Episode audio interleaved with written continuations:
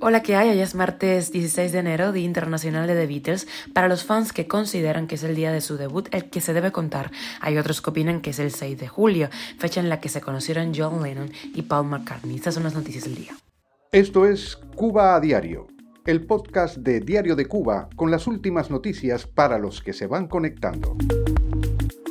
Ante la inminencia del paquetazo, el gobierno de Cuba vuelve a suspender la rendición de cuentas.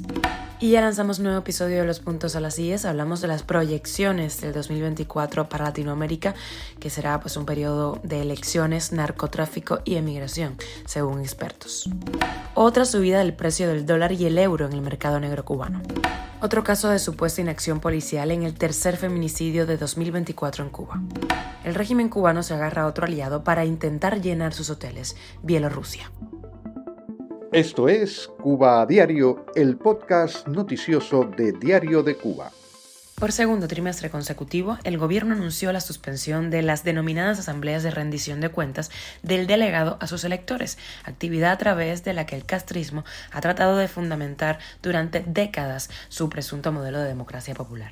Las reuniones que tienen lugar en los barrios cubanos y en las que las personas suelen criticar los pésimos servicios públicos y cuestionar los problemas que afectan su vida cotidiana ya fueron suspendidas en octubre de 2023.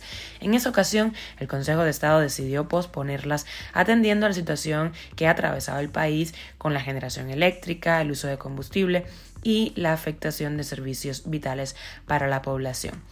Ahora con la población mucho más crispada ante la inminencia del paquetazo económico y su respectiva subida de precios, el gobierno decidió volver a prescindir de ellas. Cuba a diario. Y lanzamos nuevo episodio de Los Puntos a las CIES. Ayer lunes hablamos de cuáles son las proyecciones para 2024 en América Latina, donde se van a celebrar elecciones en seis países.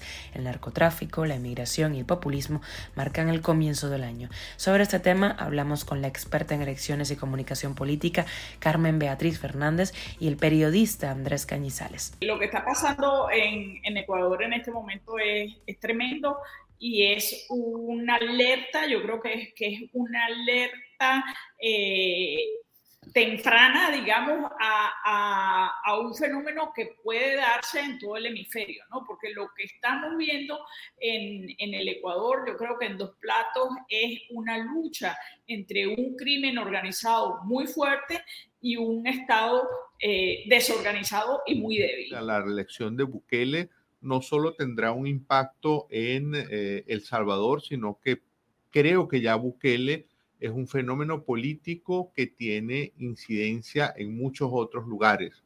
Eh, lo que comentaba Carmen en relación con Ecuador, por ejemplo, creo que para muchos ecuatorianos hoy el modelo a seguir es ese modelo de Bukele, de la mano dura contra la delincuencia y eso en otras sociedades también he visto estudios de opinión que en Colombia ha crecido un espacio que se identifica también con con ese, lo que podríamos llamar ya el buquelismo. Debacle económica. Mientras el precio del dólar y el euro volvió a experimentar una escalada este fin de semana en el mercado negro, el valor de la moneda libremente convertible alcanzó un récord de 250 pesos. El domingo 14 de enero, el euro ascendió a 278 pesos, 278 y el dólar estadounidense a 271. Esto según la tasa representativa del mercado informal en la isla que diariamente publica el medio alternativo El Toque.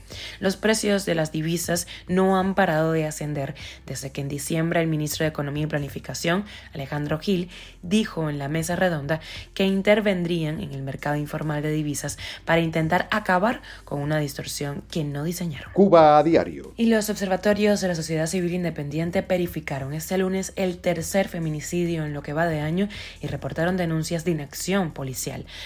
La tercera víctima mortal de la violencia de género en Cuba en menos de 15 días fue Dialene Fernández, agredida por su pareja en su casa en Alamar. El agresor se suicidó después del asesinato. El feminicidio de Fernández deja huérfana a una niña de 9 años de una relación anterior. De acuerdo con los observatorios, numerosas fuentes ciudadanas denuncian la supuesta inacción por parte de una patrulla que llegó al lugar de los hechos y no entró al domicilio a detener lo que sucedía. Y las autoridades de Bielorrusia y Cuba planean nuevos negocios en el campo del turismo, en especial el incremento de turistas de ese país a la isla, cuyas cifras de visitantes no repuntan a los números previos a la pandemia de COVID-19.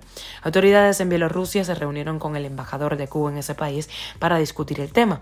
Bielorrusia no exige visado a los cubanos, pero a diferencia de Rusia, a donde miles de cubanos han volado en los últimos años para hacer turismo de compras y también para usar ese país como puente migratorio a Europa, la isla no tiene vuelos directos con Minsk. Esto es Cuba a Diario, el podcast noticioso de Diario de Cuba, dirigido por Wendy Lascano y producido por Raiza Fernández. Muchísimas gracias por informarte con nosotros en Cuba a Diario. Te recuerdo que estamos contigo de lunes a viernes en Spotify, Apple Podcast y Google Podcast, Telegram y nos puedes seguir en redes sociales. Yo soy Wendy Lascano y te mando un beso enorme.